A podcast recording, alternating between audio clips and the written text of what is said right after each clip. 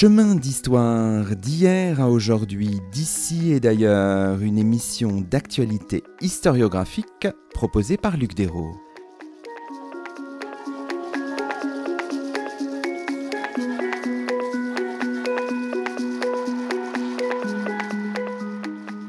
Bonjour à toutes et à tous, c'est le 87e numéro de nos chemins d'histoire, le sixième de la troisième saison, et nous avons la joie d'accueillir à notre micro Claire Zalk. Bonjour à vous. Bonjour. Claire Zalk, vous êtes directrice de recherche au CNRS et directrice d'études à l'École des hautes études en sciences sociales.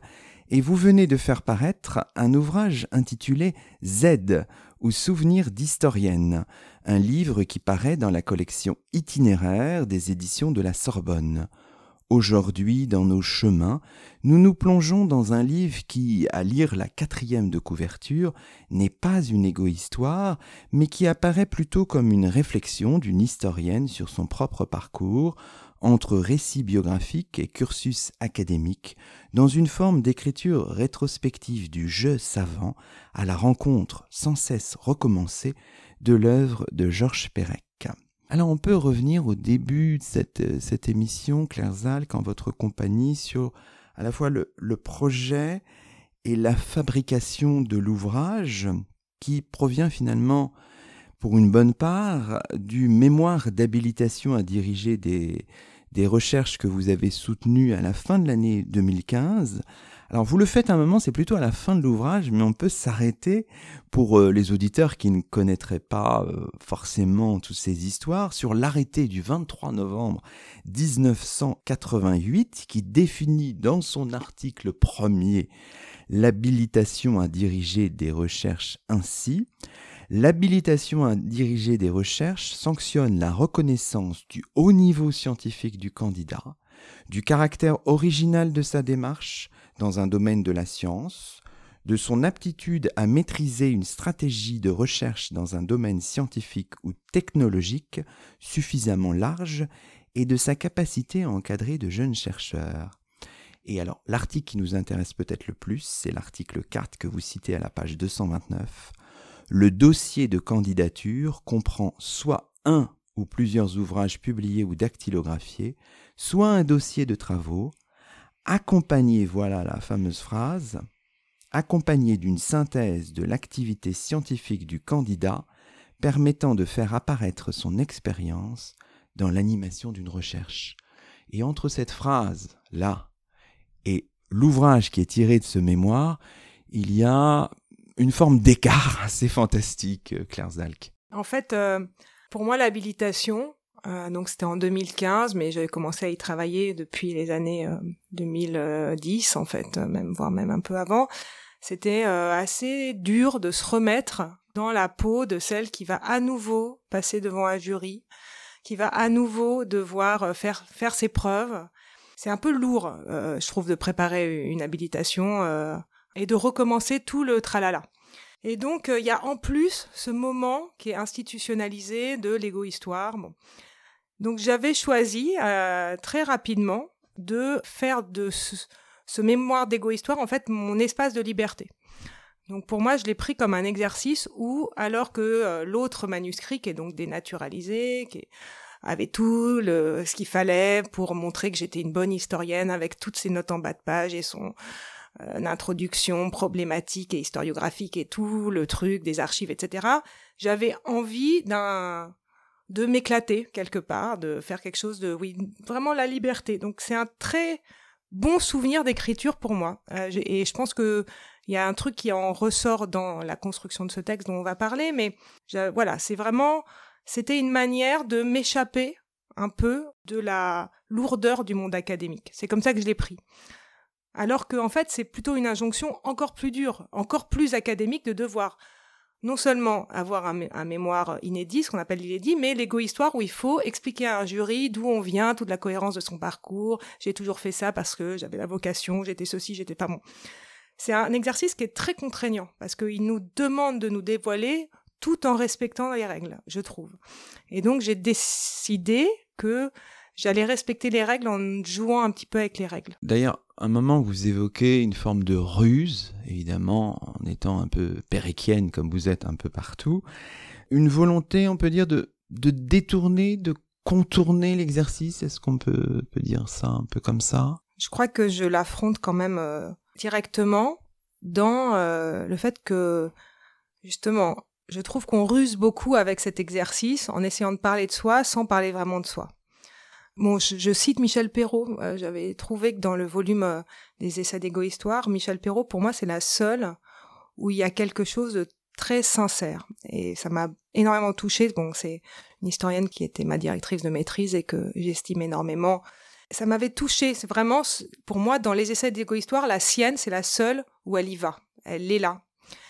Et donc, j'avais envie de ça aussi, d'y aller. Et en même temps, je suis quelqu'un de, sous mes abords, euh, assez euh, affranchi. Euh, je suis quand même quelqu'un de très pudique. Et donc, il fallait ruser en restant dans la pudeur et en même temps dans le, en disant des choses qui sont sincères, authentiques en tout cas. Peut-être pas sincères, mais authentiques. On le voit dès le départ, dès le titre, vous décrivez en fait votre itinéraire de recherche sous l'égide de Pérec. C'est d'ailleurs une de vos formules à un moment parce qu'il vous semble, c'est à la page 230, je vous cite, que les affinités arbitraires et électives qui vous lient à son histoire et à ses pratiques caractérisent votre approche du métier comme de la discipline. Il y a de multiples formes d'emprunt à Pérec. Moi, j'en ai relevé un peu de trois ordres, si, j'ose dire. D'abord, commençons peut-être par, évidemment, la structure de l'ouvrage.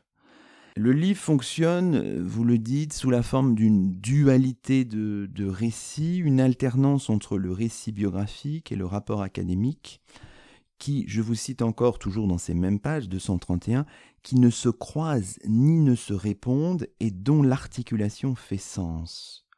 Dualité de récits qui évidemment rappelle W ou Souvenir d'enfance de 1975, dualité de police de caractère, il faut aller jusqu'à la page 227 pour découvrir cette euh, police merveilleuse, Avenir Light.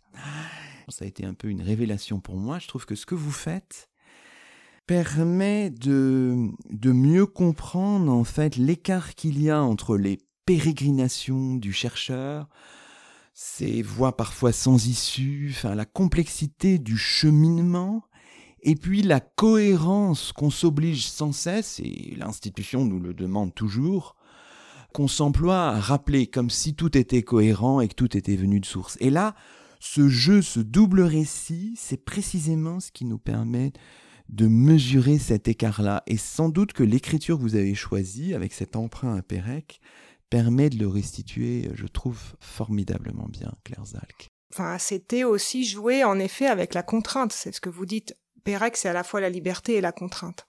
Et peut-être que ce que j'ai aimé chez Pérec, ce que j'aime chez Pérec, c'est ce jeu avec la contrainte sans arrêt. Et comment la contrainte, la disparition, euh, euh, donne quelque chose qui est vraiment de la liberté dans la contrainte. Et donc, euh, je me suis fixé tout un ensemble de contraintes, donc on en voit un certain nombre, il y en a certains pour deviner peut-être d'autres que celles qui sont dévoilées dans le texte, mais avec un espace de contraintes très fort pour, mais je vous, je vous le rappelle, hein, pour euh, laisser libre cours à ma liberté et à, oui, à une espèce de lâchage en fait, on peut le dire comme ça, de, en tout cas, euh, de dire des choses que je pourrais jamais dire autre part. Et donc c'était dans la contrainte que je pouvais le dire. C'est vraiment comme ça. Vous avez tout à fait raison de rappeler combien on est sommé sans arrêt de devoir faire ses preuves, en racontant notre parcours euh, avec ces allusions de, ces illusions, plus exactement, ces illusions de cohérence, de cohérence scientifique. Or, mon parcours, comme tous les parcours, je crois, mais peut-être parce que j'avais la liberté d'être au CNRS aussi, mais en fait, il y a, il y a des cohérences, on peut les trouver, mais il y a aussi beaucoup d'incohérences ou de, de chemins détournés, euh, d'archives qui arrivent et qui font que je pars dans un dans un domaine euh, qui n'était pas celui où je pensais aller. Et euh, je pense que cette structure-là, cette dualité permettait de donner à voir ça. Ce parallélisme ou cet emprunt majeur euh, à Pérec, y compris dans le titre, vous fait dire un moment qu'il y a d'un côté W, d'un côté Z. Alors, mm. écrire cette phrase, je ne sais plus trop où dans votre livre, est-ce que ça n'a pas quelque chose presque de d'angoissant? Parce que là, vous vous placez dans une forme de, parallélisme qui peut aider, qui est intéressant, mais en même temps peut-être qui, effraie un petit peu, je ne sais pas. Oui, c'est un peu prétentieux. Alors, le, pire de Z, euh, c'est ce qui se passe en ce moment, parce que je ne sais pas si vous avez remarqué, ça me vraiment ça me fait beaucoup beaucoup de peine, mais euh, Éric Zemmour, pour ne pas le nommer, il y a plein de gens qui, pour ne pas le nommer, l'appellent Z. Alors c'est ça qui me fait le plus mal, beaucoup plus que la cohérence avec W ou l'allusion à W, c'est j'aimerais bien que Z ne soit pas colonisé par cet atroce personnage. Donc si j'ai l'occasion de le dire, euh, voilà, que Z puisse rester à tous les Z et pas euh, uniquement, euh, c'est une manière souvent dont les gens ont tendance à l'appeler en ce moment qui me fait beaucoup de mal. Alors vous avez raison, ça peut être un peu prétentieux d'écrire ça. J'avais beaucoup hésité sur le titre. J'avais un anagramme assez parfait puisque les règles d'égo-histoire, c'est l'anagramme parfait de l'histoire de Georges. Et donc j'hésitais à mettre règles d'égo-histoire ou l'histoire de Georges. Je voulais de toute manière qu'il y ait cette alternance. La structure, elle était là depuis le début. Et après, aller jusqu'à Z, voilà, c'est vrai que je, le dis hein, dans une note en bas de page, de manière académique, quand on s'appelle euh, on a un nom qui commence par Z, on passe toujours après, euh, et très souvent on disparaît aussi. C'est et al. Donc moi je suis très souvent dans les al parce que j'ai beaucoup euh, travaillé en collectif et j'en suis très heureuse d'ailleurs.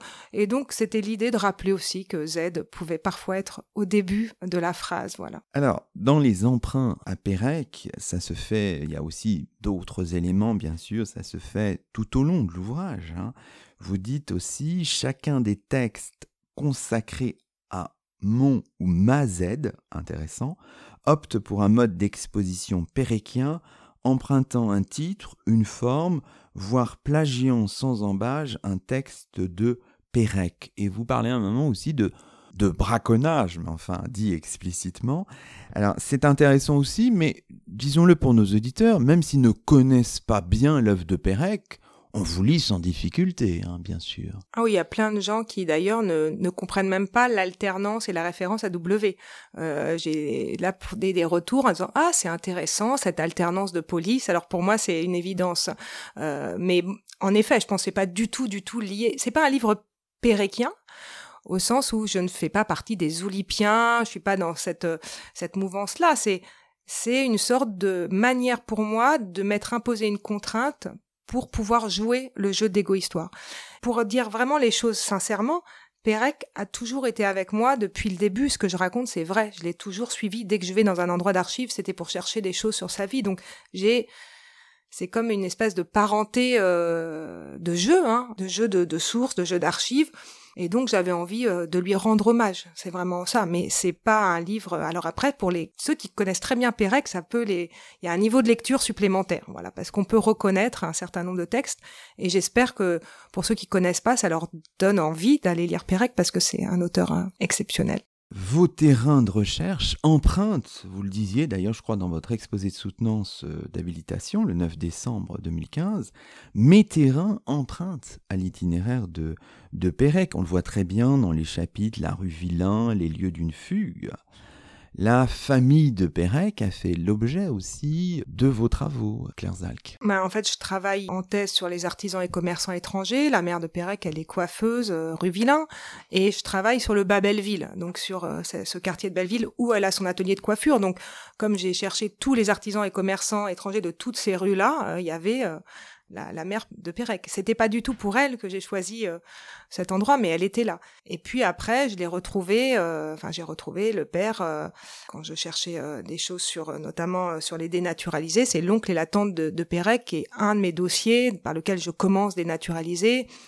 Et voilà, ils vont me suivre en fait d'une certaine manière, ou c'est plus exactement, je vais aller les suivre. C'est-à-dire que j'aime bien, du coup, m'essayer au jeu de, de trouver des traces de la famille de Pérec jusqu'au projet que je suis en train de mener aujourd'hui, hein, euh, où euh, je travaille sur la ville d'origine euh, du père de Pérec. Et c'est un énorme projet qui dépasse de loin Pérec, évidemment, mais c'est un hommage toujours à, Pérec. Votre livre auquel vous faisiez allusion, Dénaturaliser les retraits de nationalité sous Vichy, est paru au Seuil en, en 2016, je précise pour nos, pour nos auditeurs. Votre habilitation à diriger des recherches a été soutenue à la fin de l'année 2015. Nous sommes en 2021, six années se sont écoulées Et évidemment, entre-temps, il y a eu cette déconcertante proposition, comme vous dites, de Yann Potin et de Patrick Boucheron, qui dirigent cette collection euh, aux éditions de la Sorbonne. Du temps a passé, vous avez, comment dirais-je, repris le manuscrit et vous nous le faites savoir. Alors il y a ce, ce merveilleux chapitre, je ne sais pas si on peut dire les choses comme ça, liste des points à reprendre dans le manuscrit. Ça, c'est magnifique parce qu'on voit toujours chez vous, dans ce livre-là, la fabrique des choses. Et ce qui est formidable, c'est qu'on voit que parfois les points qui étaient à reprendre ne le sont pas forcément. En fait, euh, ce texte, il est écrit euh, donc à l'été 2015. Je soutiens mon habilitation, vous l'avez dit, euh, le 9 décembre, le 9 décembre 2015, quelques semaines après les attentats du 13 novembre pour moi, le monde a, comme pour beaucoup d'entre nous, n'est plus le même euh, aujourd'hui. Donc, quand il y a un an, en 2020, euh, dans le contexte qu'on sait de, de l'automne 2020, Yann Potin et Patrick Boucheron me proposent de publier ce texte. D'abord, je suis très très étonnée. J'ai jamais cherché vraiment à le publier. Je savais même pas s'il avait, il valait le coup, pour être honnête, de d'être publié. Je sais que le jury avait apprécié, beaucoup de personnes en avaient parlé, mais je, je le faisais pas lire. Mes étudiants m'avaient demandé euh, et je leur donnais pas parce que euh, ils donnent quand même à voir des choses que ils dévoilent. Et donc j'étais peut-être pas prête. Et là, j'ai beaucoup réfléchi et je me suis dit jamais je j'ai pas l'impression que je pourrais écrire ça comme ça aujourd'hui parce que le monde a changé.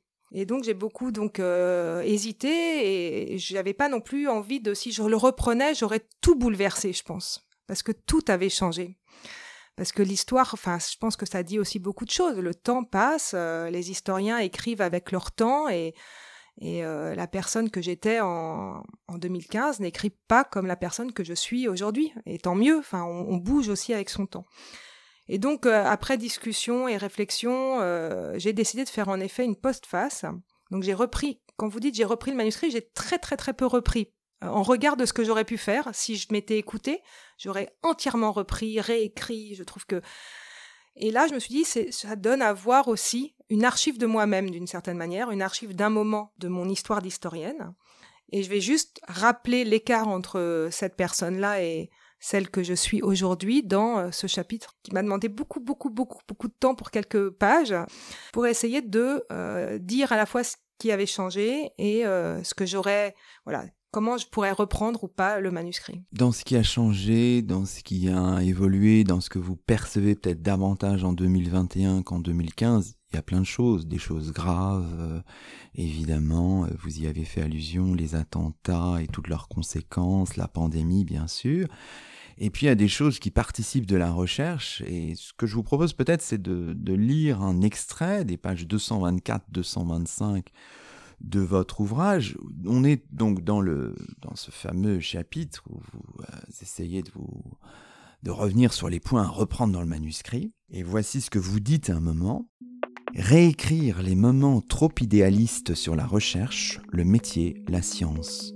Y introduire tous ces sentiments nés après l'HDR au contact de l'administration de la recherche, les désillusions, les angoisses, le surmenage, la détestation des sigles abscons qui plombent le quotidien, Agathe, Al, Canopée, Cyrus, Tempo, les marasmes des boueuses tractations laissant de jeunes collègues sur le carreau, la peur et le désespoir d'assister au naufrage du monde de l'enseignement supérieur et de la recherche, la colère devant la loi pour la programmation pluriannuelle de la recherche.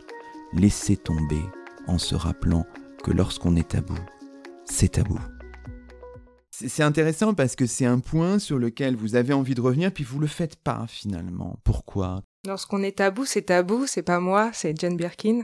Très belle chanson que j'aime beaucoup, donc je rends à, à César euh, ce qui lui revient. C'est vrai que ce moment-là, c'est un moment difficile euh, de ma vie de chercheuse aussi, c'est de raconter le fait que euh, avec l'administration de la recherche, enfin avec les charges administratives, alors, je ne sais pas si c'est un effet d'âge ou un effet de génération, pour être sociologue. Mais le moment qu'on est en train de vivre dans l'enseignement et la recherche, c'est un moment extrêmement dur où on se retrouve à faire, euh, à gérer la pénurie. J'ai été directrice d'un laboratoire, un gros laboratoire, euh, l'Institut d'histoire moderne et contemporaine pendant plus de quatre ans. Et ça a été une charge qui m'a euh, beaucoup pesé. J'ai eu l'impression parfois d'être à la tête euh, d'un bateau pris dans la tempête. il fallait essayer de tenir un cap alors qu'il y avait des voies d'eau partout. Et donc il y a quelque chose d'un peu désespérant. Je pense que quand j'écris ce texte, je suis encore directrice et c'est très pesant en effet euh, de voir ce monde auquel on a énormément cru au fur et à mesure quand même perdre parfois du sens. Et quand je pense aussi aux jeunes collègues, c'est vrai que j'ai beaucoup d'empathie et de peine à voir des très jeunes collègues, des très bons et jeunes collègues qui restent sur le carreau. Enfin, pour moi, c'est quelque chose qui démontre l'échec de, notre monde académique en ce moment. Alors, je ne veux pas avoir l'air de paraître trop, euh, je cite un de mes fils, réac et désabusé dans cette postface, puisque euh, en l'ayant fait lire à mes enfants grands, ils m'ont dit que j'avais l'air un peu réac et désabusé. Et je ne dis pas du tout que c'était mieux avant. Il y a un très beau texte de Claire Lemercier dans À quoi sert l'histoire qui dit non, ce n'était pas mieux avant. Donc c'était pas forcément mieux avant, mais en tout cas c'est dur aujourd'hui. Et je voulais le dire euh, aussi. Euh. Bien sûr, publier ce texte en 2021, un texte rédigé un peu comme un jeu, pas seulement bien sûr en 2015, vous dites à un moment, n'expose-t-il pas au risque de le ramener, ce texte, à des signes dérisoires, futiles, décalés, surannés, aux artifices de la patine et du sky, à la grossièreté des faux semblants. Donc j'imagine que vous avez réfléchi aussi à, votre public.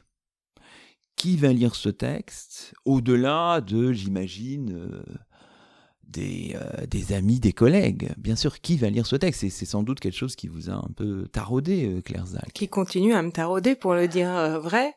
c'est un texte que j'ai écrit et qui n'a été lu pour le moment que par des proches des proches plus ou moins proches, mais des proches, des gens qui me connaissent comme euh, femme, comme individu, comme historienne aussi, mais euh, voilà, qui m'ont déjà vue. Toute la question qui reste complètement ouverte, et là c'est ce qu'on va vivre dans les mois qui viennent ou les années, c'est de savoir si ce texte peut faire écho chez d'autres personnes. Euh, donc c'est vrai que la question reste ouverte et, je ne sais pas. Je, ne sais pas.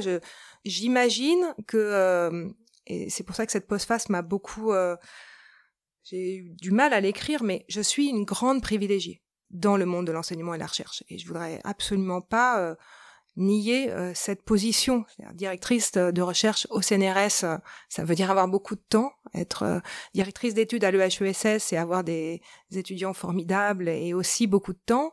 Et donc je suis, je suis voilà reconnue, je suis très privilégiée. Et j'espère que euh, voilà que c'est pas juste euh, euh, une privilégiée qui se plaint. Voilà, c'est ça que j'avais pas du tout envie. J'ai envie et j'espère que ça fera écho à d'autres et notamment c'est ce que je dis aussi dans cette postface aux jeunes, aux jeunes et aux moins jeunes, mais aux jeunes, c'est-à-dire à ceux qui aujourd'hui ont envie de faire de l'histoire ou des sciences sociales d'ailleurs.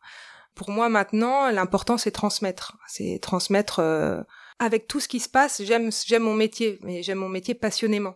Et j'en referai, si je me pose la question, je ne referai jamais autre chose que ce que je fais.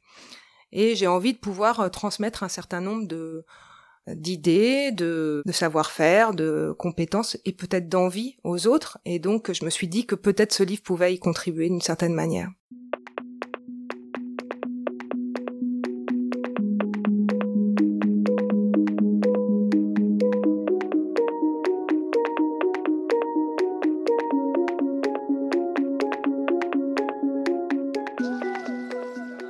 Vous écoutez Chemin d'Histoire, une émission d'actualité historiographique.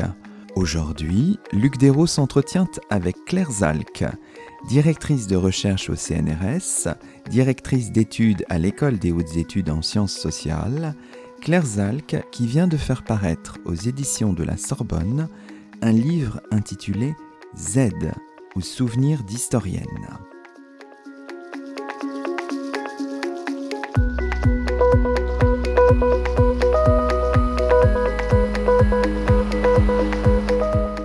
Auditeurs le verront quand ils liront votre ouvrage.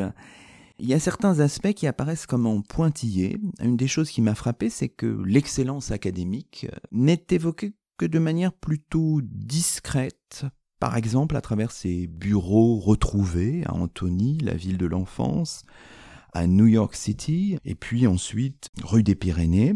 Ce n'est pas vraiment le sujet du livre, ça, Claire Zalk. C'est pas du tout le sujet du livre. Mon parcours euh, académique n'a, pour moi, pas beaucoup d'intérêt à raconter.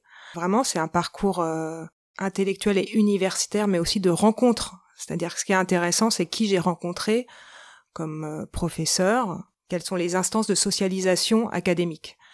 Donc, mais en ça, qu'elles soient excellentes ou pas excellentes, ça n'a pas changé grand-chose. Donc ça, c'est un fil du livre, et l'autre fil, c'est en effet essayer de voir comment on peut jouer avec les échos sur mon propre parcours, mon propre parcours de femme, de mère, de mère célibataire, de mère célibataire qui a besoin d'argent et qui donc euh, c'est aussi pas neutre parce qu'on peut être très excellent mais être dans des situations économiques compliquées et on se met du coup à travailler sur le crédit.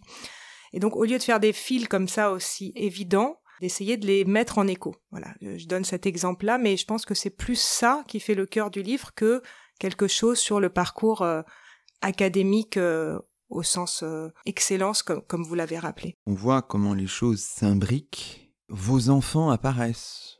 On connaît leurs prénoms. Votre situation personnelle, vous, venez de le dire, apparaît de temps en temps. Votre amour, on verra dans quelles circonstances, pour le RC apparaît. Vous le dites à la fin, là, le chapitre extra des points. Parfois, vous dites, euh, il ne faut pas aller dans un, euh, dans une forme d'égotisme. Et d'ailleurs, c'est fait de manière à la fois très discrète, mais c'est là. Et donc, pour vous, j'imagine que c'est c'est complexe parce que là, on a toujours l'impression, quand on est historien, que quand on va dans ces voies-là, même de manière fugace, on marche sur des œufs. Oui, c'est compliqué l'intime. Puis je suis pas du tout une historienne de l'intime en plus. Il y a des gens qui travaillent sur des sources euh, de l'ego, des, des journaux intimes, des correspondances, et moi c'est pas du tout euh, ce type de matériau que je suis habituée à traiter. Donc c'est pas évident et on est toujours, je trouve, euh, il faut rester à la lisière, de ne pas trop dévoiler et en même temps, moi ma liberté c'était de dire aussi les choses et c'est pour ça que j'ai aimé écrire ce texte. Été un très très grand moment de plaisir d'écriture, alors que je suis une quelqu'un qui souffre énormément en écrivant. Alors là, c'était euh, voilà jouer, c'est un jeu, un jeu, mais un jeu du dévoilement. Et dans le jeu du dévoilement, on se dévoile un petit peu. Sur la couverture du livre, il y a, j'ai beaucoup insisté pour que ça soit cette euh, photo-là. Il y a une petite fille qui est de dos avec les jambes nues. Et pour moi, cette petite fille de dos avec les jambes nues, c'est exactement euh, ça que je voulais, c'est-à-dire que euh, on est de dos, on n'est pas de face, on a les jambes nues, mais on a tout de même les jambes nues.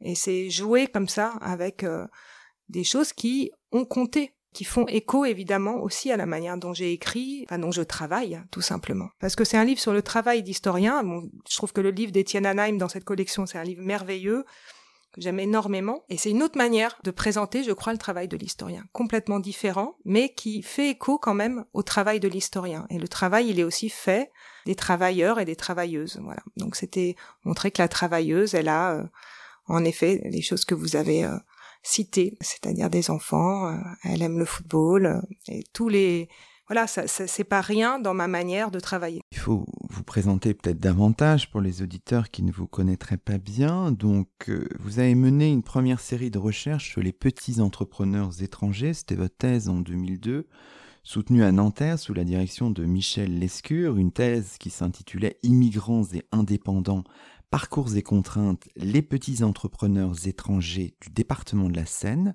1919-1939, avec un matériau, dites-vous, qui structure la thèse, les registres d'immatriculation du tribunal de commerce de Paris, un matériau découvert, et vous le, dites ici explicitement au début de l'ouvrage, en cherchant des traces archivistiques du passage de Norbert Elias à Paris, dont on apprend qu'il a été un moment commerçant de jouets dans le 15e, et ça c'est pour certains sans doute un scoop. Et ce n'est qu'ensuite que vous avez élargi les choses, euh, enrichi, euh, en publiant notamment ce livre qui s'intitule Melting Shops, une histoire des commerçants étrangers en France en 2010.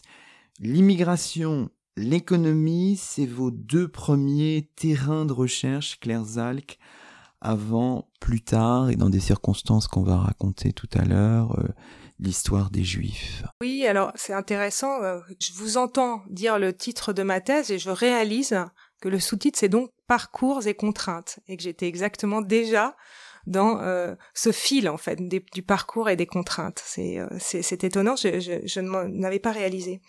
Je pense que mon parcours, sur si on, prend mes objets de recherche, il n'y a pas. C'est maintenant que je suis en train de réaliser que je suis pas une spécialiste de quelque chose, et ça peut parfois être compliqué. J'ai toujours dit, je suis d'abord une historienne des migrations. Alors à l'époque, on disait une historienne de l'immigration, puis maintenant on dit des migrations. On pourrait revenir sur ces changements sémantiques. Pour moi, l'immigration était un terrain dans lequel je voulais travailler. Euh, ça, c'était évident, et, notamment parce que c'était au croisement entre les disciplines et que j'hésitais toujours entre euh, différentes disciplines. Donc l'économie était une parmi d'autres, la sociologie, la littérature aussi. Enfin, euh, donc l'immigration était la géographie, le droit. Enfin, c'était un sujet parfait pour avoir toutes ces disciplines. Et puis euh, j'aurais, euh, enfin voilà, je suis, je pense que je suis une historienne des migrations d'abord et avant tout, mais mon parcours m'a amené euh, après à, à, être dans, vous allez en parler sans doute, mais l'histoire de la deuxième guerre mondiale. Maintenant, je fais de l'histoire de la Pologne, et je me rends compte que finalement, je suis spécialiste. Je n'arrive pas à être dans une trajectoire où je suis spécialiste de quelque chose. Je crois que, euh, et c'est aussi ça, les parcours et les contraintes, c'est que mon parcours suit des objets de recherche. Et c'est exactement ça l'histoire de Norbert Elias, c'est que j'ai travaillé d'abord sur les réfugiés allemands à Paris euh, dans les années 30. Euh, c'est Gérard Noiriel qui m'avait proposé ce sujet, comme on proposait à l'époque des sujets de maîtrise, et je ne le disais à personne, mais il se trouve que j'ai un, une partie de ma famille qui était des juifs allemands et qui avaient fui euh, l'Allemagne nazie en France. Donc, mais je, ça, je me mettais très très loin quand même de tout euh, pour ne pas y penser quand j'ai accepté ce sujet. Et je crois que Noiriel ne le savait absolument pas. Et parmi eux, Norbert Elias. Et je m'aperçois que non seulement Norbert Elias, mais énormément d'autres intellectuels euh, juifs allemands trouvent, ne trouvent pas d'autres travail en arrivant à Paris que euh, dans le monde de la petite entreprise. Donc c'est vraiment comme ça que je suis tombée dans la petite entreprise. C'est pas parce que j'avais envie de travailler sur les entrepreneurs ou le monde de la boutique ou voilà. Je revendique assez le fait qu'on choisit aussi des sujets euh, comme ça par des hasards archivistiques, des découvertes, euh, des impromptus. Et après la, la psychanalyse ou l'auto-analyse ou l'ego-analyse peut réécrire tout ça sous des airs de cohérence. Mais il y a aussi quand même quelque chose de l'ordre de euh, je sors des archives de Paris et j'ai vu que Norbert Elias était euh, avait cet atelier qui s'appelait les ateliers Norbert. Ça m'a mis dans une joie mais euh, vous n'imaginez pas je voilà j'étais folle de joie de, cette découverte. Et puis du coup je me suis dit eh ben j'y vais je vais travailler sur ce monde qui n'est pas nécessairement le monde qu'on décrit comme les les, étrangers qui ont réussi, parce qu'on a toujours l'impression que les artisans et commerçants étrangers, c'est ceux qui ont réussi, et puis je me rendais compte qu'il y avait aussi plein de gens qui étaient dans des trajectoires de déclassement dans ce monde. Donc c'est comme ça que ma thèse euh, s'est attachée à décrire ce monde-là complexe. Un autre terrain, bien sûr, je disais, c'est l'histoire euh, des Juifs. On a parlé de ce livre tout à l'heure, Dénaturaliser les retraites de nationalité sous Vichy, paru en 2016. Et puis évidemment, il faut, parce que c'est au cœur, me semble-t-il, de cet ouvrage-là, Z ou Souvenir d'historienne, il faut rappeler l'existence de ce travail minutieux de reconstitution des trajectoires d'environ un millier de juifs lançois des années 20 aux années 50, un travail que vous avez mené avec Nicolas Mario et qui a fait l'objet d'un livre intitulé Face à la persécution, 991 juifs dans la guerre, qui est paru chez Odile Jacob en 2010. Cette enquête fait l'objet d'un double chapitre dans le livre, tentative d'épuisement d'un lieu soi et micro-histoire des persécutions, où vous présentez à la fois les grands enjeux de l'enquête et ses arcanes, sa fabrique depuis 2002. Il y a quelque chose là de fascinant de lire ces chapitres l'un après l'autre, Claire Zalk. Oui, sur euh, la fabrique lançoise, euh, c'est donné à voir aussi euh, les coulisses de, de ce travail. Et les coulisses, je les ai écrites euh, à la manière de Pérec, donc euh, qui, dans ses tentatives d'épuisement d'un d'un lieu, revient sur les mêmes lieux à des dates fixes pour décrire. Alors c'est à quelques pas d'ici d'ailleurs, hein, sur la à Saint-Sulpice, où il va décrire cette place Saint-Sulpice à des dates différentes. Et donc là, je ne décris pas Lens de 2002 à 2010, mais je décris oui, moi Lens, Lens et moi, Lens et nous, parce que évidemment il y avait Nicolas aussi, Nicolas Mario, et comment ça, cette histoire est née. On m'a souvent dit pourquoi euh, vous avez commencé à travailler sur Lens. C'est toujours une, question qui vient. Et j'ai toujours dit, il y a plusieurs réponses à cette question. Et donc, euh, ce livre, il répond de deux manières. Il y a une réponse académique, universitaire et extrêmement bien euh, foutue, parce que je sais très bien faire ça, de donner une cohérence scientifique au lieu, à la taille, à plein, plein de choses font que c'est un lieu parfait pour ce type de, de d'expérience prosopographique intensive d'un lieu. Et puis en fait, euh, de l'autre côté, il y a, y a des réponses qui sont beaucoup moins euh, universitaires et académiques, qui sont d'ordre amical, d'ordre euh, du hasard, d'ordre d'un truc qui nous tombe dessus un jour et on décide d'y aller. Et c'est comme ça que ça s'est passé aussi. Les deux sont vrais. Est-ce qu'on peut aller vers l'une de ces vérités en lisant un extrait, Claire Zalk, de la page 61-62 Allez-y, c'est le tout début. Ça commence ainsi. 20 septembre 2002. Paul, un ami m'appelle. Sa grand-tante est morte quelques semaines auparavant. Elle était commerçante de tissus à Lens, juive polonaise, et laisse dans sa boutique, qui était aussi sa maison, un tas de papiers. Il voudrait que je vienne voir si ces papiers ont de l'intérêt, parce que sa famille doit vider la maison, louée depuis plus de 60 ans et qui revient à son propriétaire. Lens, ma tête est ailleurs, je suis en train de finir le manuscrit de ma thèse, dont la soutenance est prévue à la fin du mois de novembre. Ma propre petite entreprise familiale s'écroule. Non, je n'irai pas à Lens regarder ce tas d'archives. Paul insiste. Vous allez à Lens, vous êtes allé à Lens. 2002, c'est un point de départ d'une aventure collective extraordinaire. Oui, bon, là, j'en profite pour rendre hommage à cet ami, euh, Paul, et à sa famille qui m'ont fait, euh, dans une démarche d'une très très grande générosité, qui m'ont euh, permis de recueillir les archives de cette grande tante dans leur intégralité d'organiser un versement aux archives du monde du travail, mais d'en négocier l'accès pour moi et mon équipe à l'époque, on était des tout jeunes chercheurs puisque, comme je le dis, j'avais pas encore soutenu ma thèse, hein, donc euh, mais on a ramené toutes ces toutes ces cartons d'archives euh, et c'était quand même quelque chose d'assez exceptionnel. Donc je crois que eux ils étaient contents qu'on garde aussi trace de ces archives et puis euh, là-dessus oui il y a une une enquête collective qui a été lancée avec des étudiants et des collègues qui était une très belle expérience et en même temps avec tout ce que le collectif dans la recherche a de compliqué. Je n'insiste pas beaucoup là-dessus, ça sera peut-être l'objet d'un autre livre ou d'autres réflexions, mais c'est quelque chose sur lequel je, travaille aussi, comment faire de vraies enquêtes collectives, qu'est-ce qu'on peut en faire. Et donc de là, de fil en aiguille, parce que c'est, on est parti euh, à Lens avec euh, des étudiants, euh, une équipe avec un sociologue, une anthropologue, un politiste et moi, et en encadrant des étudiants, et on avait fait du terrain dans les corons. On a été, moi, comme j'étais l'historienne, j'emmenais les équipes aux archives, et donc aux archives du Pas-de-Calais, où je tombe, enfin nous tombons d'ailleurs sur un fonds exceptionnel qui est le fonds des déclarations comme juif, qui est moi quelque chose que je connaissais très mal, qui est d'ailleurs très mal connu, qui sont ces lettres par lesquelles les personnes se sont déclarées comme juives à l'automne 1940 et parfois début 41. Et donc de là euh, naît cette, euh, cette recherche particulière qui n'est qu'un des segments de la grande enquête lançoise, qui n'a jamais euh, vu le jour. Il y a le premier chapitre est écrit, mais on n'a jamais écrit la suite et on s'est disputé, comme c'est souvent le cas dans les enquêtes collectives.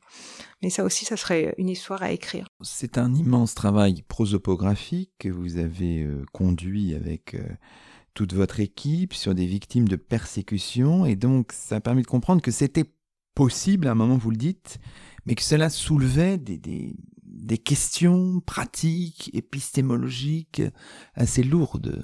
Oui, enfin, on, part sur un matériau. Alors, à ce moment-là, sur ces lettres-là, on se met à vraiment à travailler uniquement Nicolas et moi, hein, parce que toute l'équipe est partie sur d'autres types de terrains. Je vous dis, c'était vraiment une enquête sur euh, le lance des années 50, 60, 70, 80. Enfin, c'est pas du tout sur les juifs en particulier. Euh, oui, ça, posait des vraies questions parce que étudier ce geste déclaratif, derrière, il faut se déprendre de la de certains qui pourraient y voir un jugement en disant mais pourquoi ils ont été se déclarer? Il faut vraiment arriver à se situer. Et d'ailleurs, on a eu, à la première fois qu'on a présenté ce, ce travail dans un colloque, on a eu des réactions extrêmement vives en disant vous ne pouvez pas quantifier euh, ça, vous ne pouvez pas... Euh, en tout cas, ça, ça, paraissait très problématique et il a fallu tenir bon euh, dans un, dans un univers où alors je mesurais aussi que débarquer dans l'histoire de la Deuxième Guerre mondiale, si on n'y a pas fait euh, ses classes, c'est compliqué.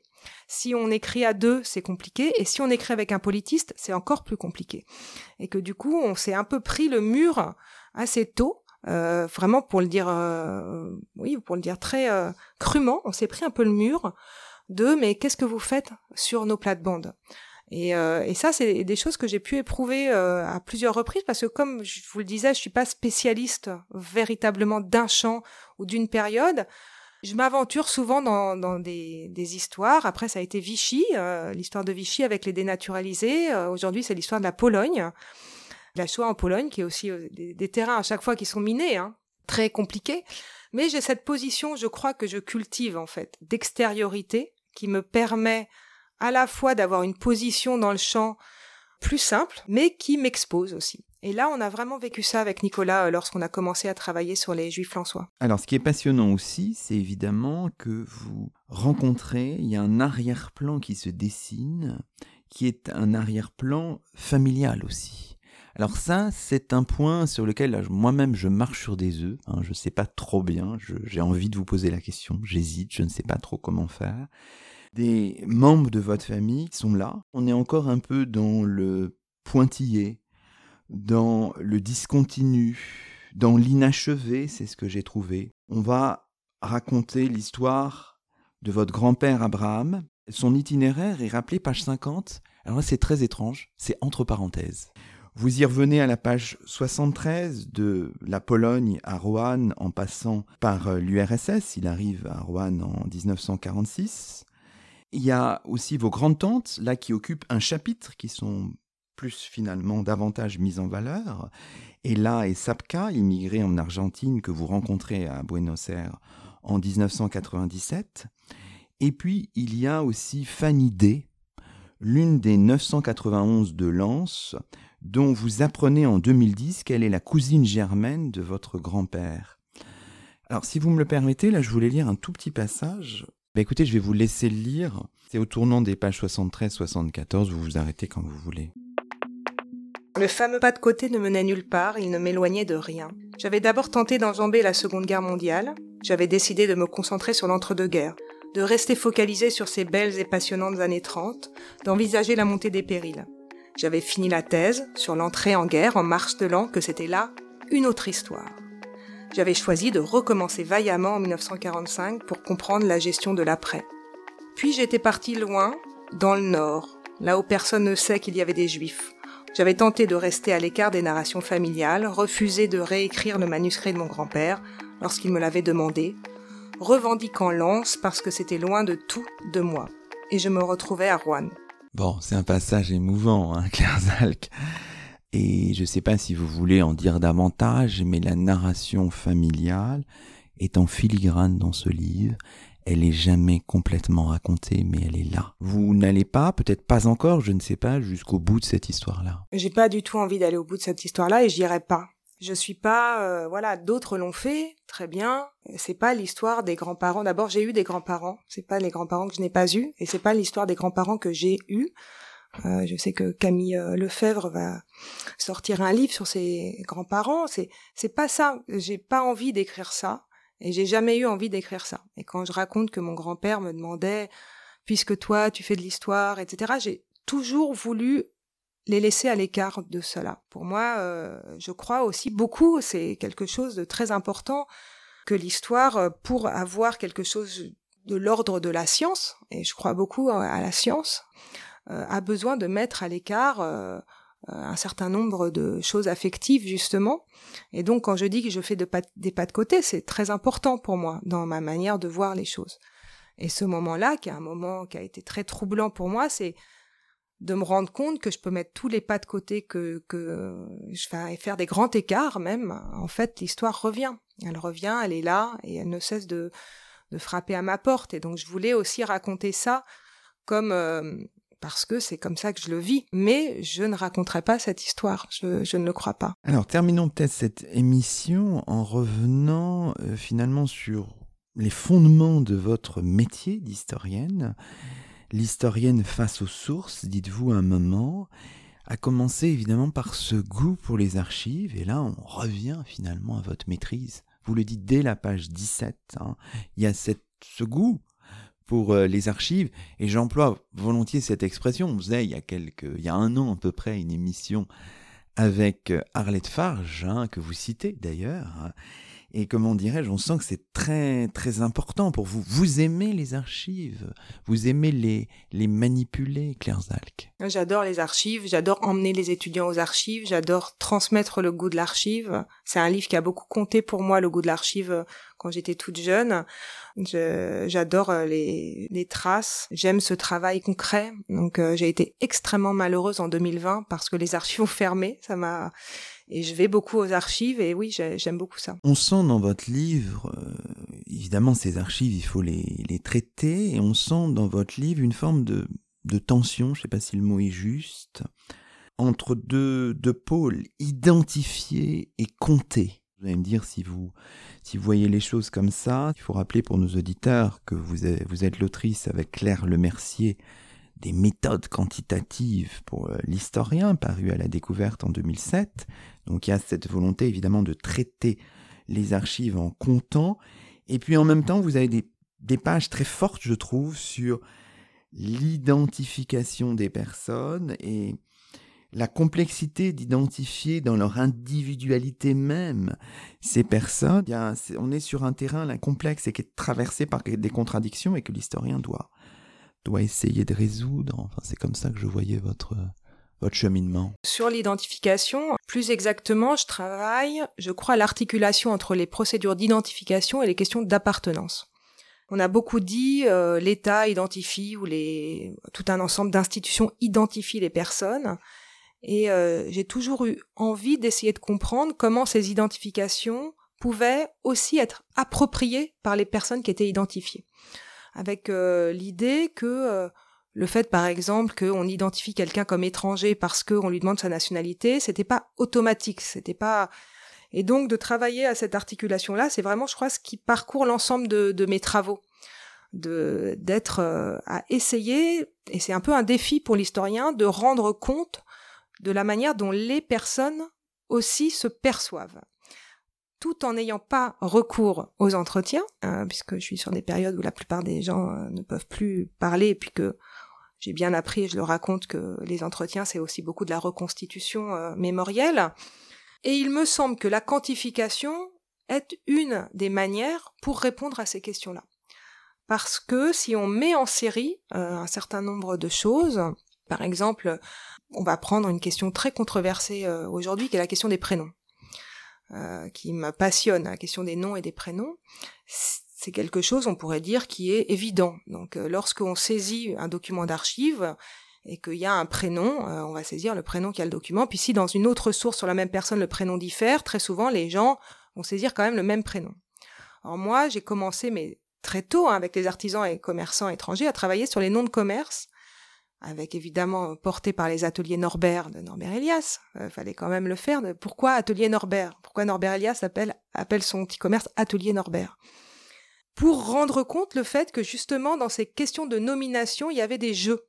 Ici, la quantification me sert à ça. C'est-à-dire que plutôt que donner uniquement un exemple qui est les ateliers Norbert, qui voilà va nous faire sourire ou rire ou, ou pleurer, parce que c'est pas très drôle de savoir que Norbert Elias euh, a crevé de faim à Paris en 1935, mais c'est d'essayer de se rendre, de mettre ça en série pour justement, avec des comptages, euh, et de la quantification sur des choses qui pourraient paraître non quantifiables, montrer qu'il peut y avoir des écarts qui sont significatifs. Par exemple, que dans les années 30, on va plus, lorsqu'on est étranger, jouer avec le nom de son commerce que euh, dans les années 20. Et que donc, le climat ambiant et la xénophobie ambiante va avoir des répercussions sur les pratiques de dénomination commerciale. Donc là, je donne vraiment un exemple très précis, mais euh, c'est quelque chose que je vais aussi euh, raconter euh, ou travailler lorsque les migrants vont d'un pays à un autre. Est-ce qu'on garde ou pas son prénom? Qu'est-ce qu'on fait avec son prénom? Et vous voyez que c'est des questions très actuelles et qui, je crois, gagnent énormément à être quantifiées. Donc, je suis pas une historienne quantitativiste, on déteste ce mot avec Claire, l'autre Claire, Claire L, mais c'est souvent un moyen comme un autre, mais important pour mener une démonstration. Et donc c'est un petit peu ce que j'essaye de, montrer, c'est que euh, ce moyen va être utilisé souvent dans mes travaux, en effet, pour démontrer quelque chose. Dans dénaturaliser, c'est très important, ce que, à mon avis, euh, la quantification a prouvé. Question peut-être un peu traditionnelle dans notre émission, quel est votre votre chemin d'historienne en ce moment, Claire Zalk C'est un chemin qui euh, va dans le, le, village de naissance de Georges Perec, Lubartów, dit Lubartów en polonais. Et donc euh, j'ai choisi, euh, et j'ai une équipe avec moi de postdoctorants absolument géniaux, de étudier les parcours des 3500 à peu près juifs de ce village, donc l'intégralité des juifs de cette petite ville, de cette ville ordinaire de la Pologne, pour essayer de penser ensemble la migration et la Shoah en essayant de voir et de comprendre qui sont ceux qui sont partis, qui sont ceux qui sont restés, quelles sont les trajectoires de ces différentes personnes, quels sont les liens entre eux, et donc de les suivre des années 1920 aux années 1950. C'est un peu colossal, c'est un peu péréquien, on compte beaucoup, euh, c'est assez génial comme projet. Je suis très contente de travailler là-dessus pour le moment. L'histoire continue. L'histoire continue, le travail continue. Merci beaucoup Claire Zalk. Merci à vous. C'est ainsi que se termine le 87e numéro de nos chemins d'histoire, le sixième de la troisième saison. Aujourd'hui, nous étions en compagnie de Claire Zalk, directrice de recherche au CNRS, directrice d'études à l'École des hautes études en sciences sociales, Claire Zalk qui vient de faire paraître un stimulant ouvrage intitulé Z ou Souvenirs d'historienne, un livre qui paraît dans la collection itinéraire des éditions de la Sorbonne. Toutes nos émissions sont disponibles sur la plateforme SoundCloud et sur le site chemindhistoire.fr avec un S à chemin. À très vite pour un nouveau rendez-vous radiophonique. Que la force historienne soit avec vous. Thank you.